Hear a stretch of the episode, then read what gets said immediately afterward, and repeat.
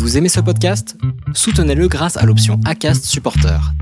C'est vous qui choisissez combien vous donnez et à quelle fréquence. Cliquez simplement sur le lien dans la description du podcast pour le soutenir dès à présent. Bonjour à toutes et tous. Voilà, une année s'est écoulée. Une année passée en votre compagnie et celle de mon micro. Une année où je me suis dévoilée et où j'ai fait de magnifiques rencontres. Pour cette nouvelle saison, je continue sur le même principe. Un peu de solo, entre vous et moi, et des entretiens pour vous permettre de découvrir en même temps que moi des personnes qui embellissent notre quotidien grâce à leur résilience. Après l'entretien de lancement de la seconde saison, réalisé avec Paulette, ma mère, voici donc mon premier solo dans Parlons Thérapie, où j'ai enfin décidé d'aborder le sujet psy. Mais psy, psy quoi? Psychologie? Psychothérapie? Psychanalyse? Psychiatrie peut-être? Ou alors psy PSI. Non, pas celui-ci. Lui, je le laisse pour la thématique Petites histoires extraordinaires. En général, lorsqu'on a été victime d'agressions sexuelles, nous sommes toutes et tous d'accord pour dire que ce qui pourrait être le plus à même de nous aider, c'est le psy. D'ailleurs, après tout traumatisme, et bien avant d'être sur le chemin de la résilience, il y a forcément un moment ou un autre où l'on nous parle de psy. Je sens bien que tu es mal, tu devrais aller consulter un psy. Ou au contraire, mais n'importe quoi. Tu n'es pas folle, pourquoi irais-tu consulter un psy? Ou encore, tu es forte, toi, tu n'as pas besoin d'un psy. Mais le psy, ça veut dire quoi? Ce ne sont pas que les dingues qui ont affaire à des psys? Non. non, si j'ai été violée, je ne suis pas pour autant devenue dingue. Bon, en même temps, dingue, ça veut dire quoi? On divague, on devient fou, on finit par devenir un aliéné mental? C'est vrai, parfois on a vraiment l'impression de devenir folle, de devenir dingue. Mais ce sont tous ces gens autour de nous, tous ceux qui ne nous croient pas, tous ceux qui mettent notre parole en doute. Je n'étais pas dingue, pas plus que je n'étais folle enfant parce que j'entendais la voix de Bernard. Je ne suis pas la seule qui ait eu un ami imaginaire ou qui ait une capacité de clairaudience. En parlant d'amis imaginaires, pendant son enfance, Stephen King a eu le sien. Il l'appelait Jerry ou encore Robert Louis Stevenson. Mais si, souvenez-vous, L'île au trésor, l'étrange cas du docteur Jekyll et de Mr. Hyde. Donc, ce cher Robert, lui, parlait à des personnages qu'il appelait brownies. Quant au politicien et écrivain Machiavel, il entretenait de longues discussions au cours de dîner avec des invités qu'il était le seul à voir. En termes techniques, on dit d'un enfant qui parle tout seul à haute voix qu'il soliloque. C'est pareil pour les adultes. Saint Augustin a démontré dans ses soliloques que parler tout seul était une façon de se retrouver, de faire face à soi-même avec sincérité. Bon, moi je n'ai jamais pratiqué cela, mais peu importe, j'arrête là ma digression pour revenir à nos moutons, parler à un autre, parler à un pro, parler à un psy. Donc au-delà d'amis imaginaires qui nous écouteraient lorsqu'on est enfant, ou d'amis en chair et en os lorsqu'on est adulte, tout simplement, qui d'autre pourrait écouter et entendre notre traumatisme? Qui d'autre pourrait le faire dans cette réalité palpable et physique qu'est le quotidien d'une personne venant de vivre un traumatisme? Qui l'a fait pour moi? Qui peut le faire pour vous? Au final, je ne sais plus qui m'a poussé un jour de 1988 lorsque j'ai dit à mes parents Je veux aller voir un psychologue. Mais, en tout cas, je l'ai fait, et pour mon plus grand bien. Allez, on en parle tout de suite.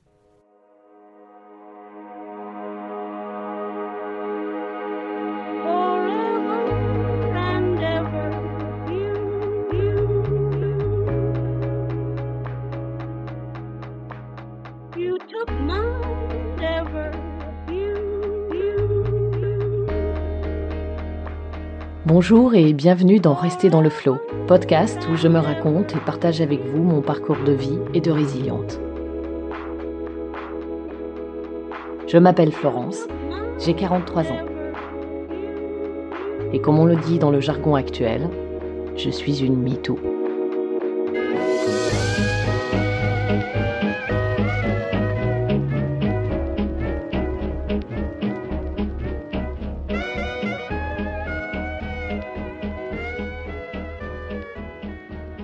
Alors, un psychologue, c'est quoi? Le psychologue est un spécialiste du fonctionnement psychologique, c'est-à-dire de l'image de soi, de nos comportements, de nos relations aux autres, de nos émotions. Il a un diplôme reconnu et protégé par la loi, un master 2 de psychologie, et il peut être spécialisé, suivant les tranches d'âge de la vie, les types de troubles, etc., ou généraliste. Tout comme les médecins, les psychologues sont enregistrés sur un registre ADELI, qui certifie le bon usage du titre de psychologue. Cette protection juridique offre la garantie, lorsqu'on désire consulter, de rencontrer un professionnel dont les compétences sont reconnues. Être psychologue, c'est pouvoir aussi aider l'autre à, aller mieux en comprenant ce qui le fait souffrir et l'empêche d'avancer. Tout le monde ne peut donc pas s'improviser psychologue. Certes, on peut déjà avoir rencontré des personnes se disant un peu psychologue, des personnes à qui on se confie facilement, qui sont à l'écoute. Je suis à l'écoute. On me le dit souvent. Mais je ne suis pas psychologue. Et quand bien même j'ai été psychothérapeute, je n'étais pas psychologue. Le psychologue peut se servir d'outils, comme des tests, pour évaluer vos capacités intellectuelles ou différents aspects de votre personnalité. Il peut aussi vous aider à évaluer une situation difficile et à chercher des solutions. Et contrairement au psychiatre, il ne peut pas prescrire de médicaments. Son travail passe seulement par l'écoute, le dialogue et parfois des conseils. Enfin, il faut savoir qu'un psychologue en libéral n'est pas remboursé, mais il existe des centres où l'on peut être reçu gratuitement, comme les CMP, les centres médico-psychologiques. Ils sont rattachés à un hôpital et sont sectorisés. Ça veut dire quoi? Ça veut dire que vous devez aller dans le CMP de votre secteur. Ils comprennent des structures d'accueil pour adultes et pour enfants et adolescents. La mise en place des CMP dépend souvent de la taille de votre ville, mais tapez CMP et le nom de votre ville sur Internet et vous verrez s'il en existe un. Sinon, il y a aussi des CMPP, des centres médicaux psychopédagogiques privés. C'est dans un CMPP que j'ai consulté pour la première fois de ma vie. Ils sont généralement portés par des structures associatives et conventionnées par la sécurité sociale. Ce sont des structures destinées exclusivement à l'accueil des enfants et des adolescents. Il n'existe pas de CMPP adultes. Mais retournons un instant dans le passé, en 1988, lorsque j'avais 13 ans. Cela fait déjà cinq ans que mon ange gardien m'accompagne au quotidien, au même titre que mes parents. Il m'éduque, il m'aide, il me conseille, il me donne aussi des informations sur les autres, sur les gens, sur ces adultes qui m'entourent. Bref, 1988 est donc l'année où je décide d'aller consulter quand même un psychologue. On ne m'a rien imposé, et peut-être Bernard m'a-t-il décidé en partie. Or évidemment, j'étais loin de savoir ce qu'était exactement un psychologue. Toutefois, j'avais assez d'échanges avec mes parents et notamment avec ma mère, qui était déjà entourée de professionnels dans une organisation où elle intervenait elle-même plusieurs fois par mois comme conseillère conjugale et familiale, donc j'avais assez d'échanges avec elle pour connaître le minimum. Je ne saisissais pas tout, mais je savais qu'il existait des personnes spécialisées dans l'écoute, prêtes à entendre ma souffrance, et surtout à faire en sorte que je n'en ressente plus. Mes parents étaient au courant de l'existence de Bernard et me laissaient vivre tranquille avec cela. Ils ne m'ont jamais jugé. Ils n'ont jamais pris leur fille pour une dingue. Et ils ont peut-être pensé que c'est pour cela que j'allais consulter.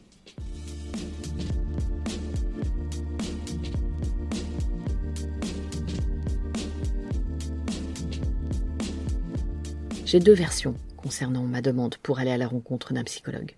Mon propre souvenir, dont je vais vous parler, et celui de Paulette, ma mère, comme elle me l'a raconté lors de notre entretien dans l'épisode précédent. Comme elle me l'a dit, je n'ai aucun souvenir d'avoir appelé un ami psychologue, mais cela ne m'étonne pas de moi de l'avoir fait, d'avoir pris les devants.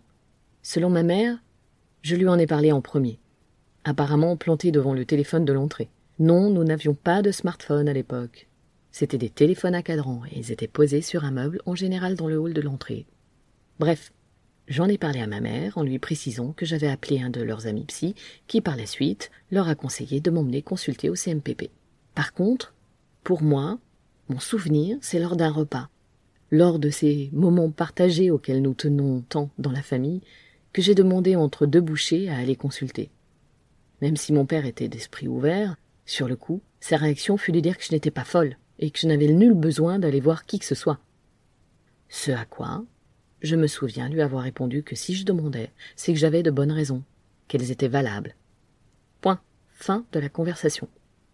Il n'a pas protesté plus que ça, puisque ma mère, apparemment, avait appuyé ma demande au préalable. Le rendez-vous fut immédiatement pris au CMPP de Saint-Étienne. Tout ça pour vous dire que, si vous êtes comme moi, vous aussi, un ou une ado comme je l'ai été, ou même une femme adulte ayant été victime d'abus sexuels, de viol, n'hésitez surtout pas à vous faire accompagner par un professionnel. Parce qu'on sait que, même dans la famille, il se trouve toujours de faux bons conseillers qui en réalité sont soucieux de leur tranquillité et du on prêts à vous accuser de mensonges, ou bien encore vous disant que vous exagérez, qui vous reprocheront de réveiller le passé et vous inciteront à oublier, voire à pardonner. Le comble étant évidemment de risquer d'être perçu comme responsable de l'abus. Donc, en parler à ses proches ou ne pas le faire, l'important me semble tout de même de se faire accompagner. Mes propres parents, qui n'ont connu la vérité qu'à mes dix-huit ans, se sont eux-mêmes protégés mentalement, psychologiquement, au début. Il ne s'agissait pas forcément de s'éloigner du fameux qu'en dira-t-on, quoique peut-être un peu, mais il s'agissait du déni pur et simple, de ce système de défense que chacun met en place et qui n'existe pas pour rien. Cette protection que mettent aussi en place nos proches, elle me semble importante à prendre en compte. Par exemple, lorsque j'ai informé mes parents, sur le coup, mes viols ont été réduits à des attouchements. Lorsque je dis réduits, entendons-nous bien, cela ne veut pas dire que ce n'est pas important ou que je minimise. Simplement pour moi, un attouchement est encore différent d'un viol avec pénétration. Pour eux, la sidération était trop forte, trop importante. Ce n'était pas entendable. Pour autant, je ne suis pas resté à ce stade. Pour moi, encore une fois, c'était à eux de s'occuper de leur déni, pas à moi. C'était à eux de s'occuper de leur mental, pas à moi. J'avais bien assez à faire du mien. Donc j'ai parlé, et comme vous le savez maintenant, si vous avez écouté l'épisode 9, Résilience et Pardon, j'ai fait en sorte que les choses soient clairement dites, clairement exprimées.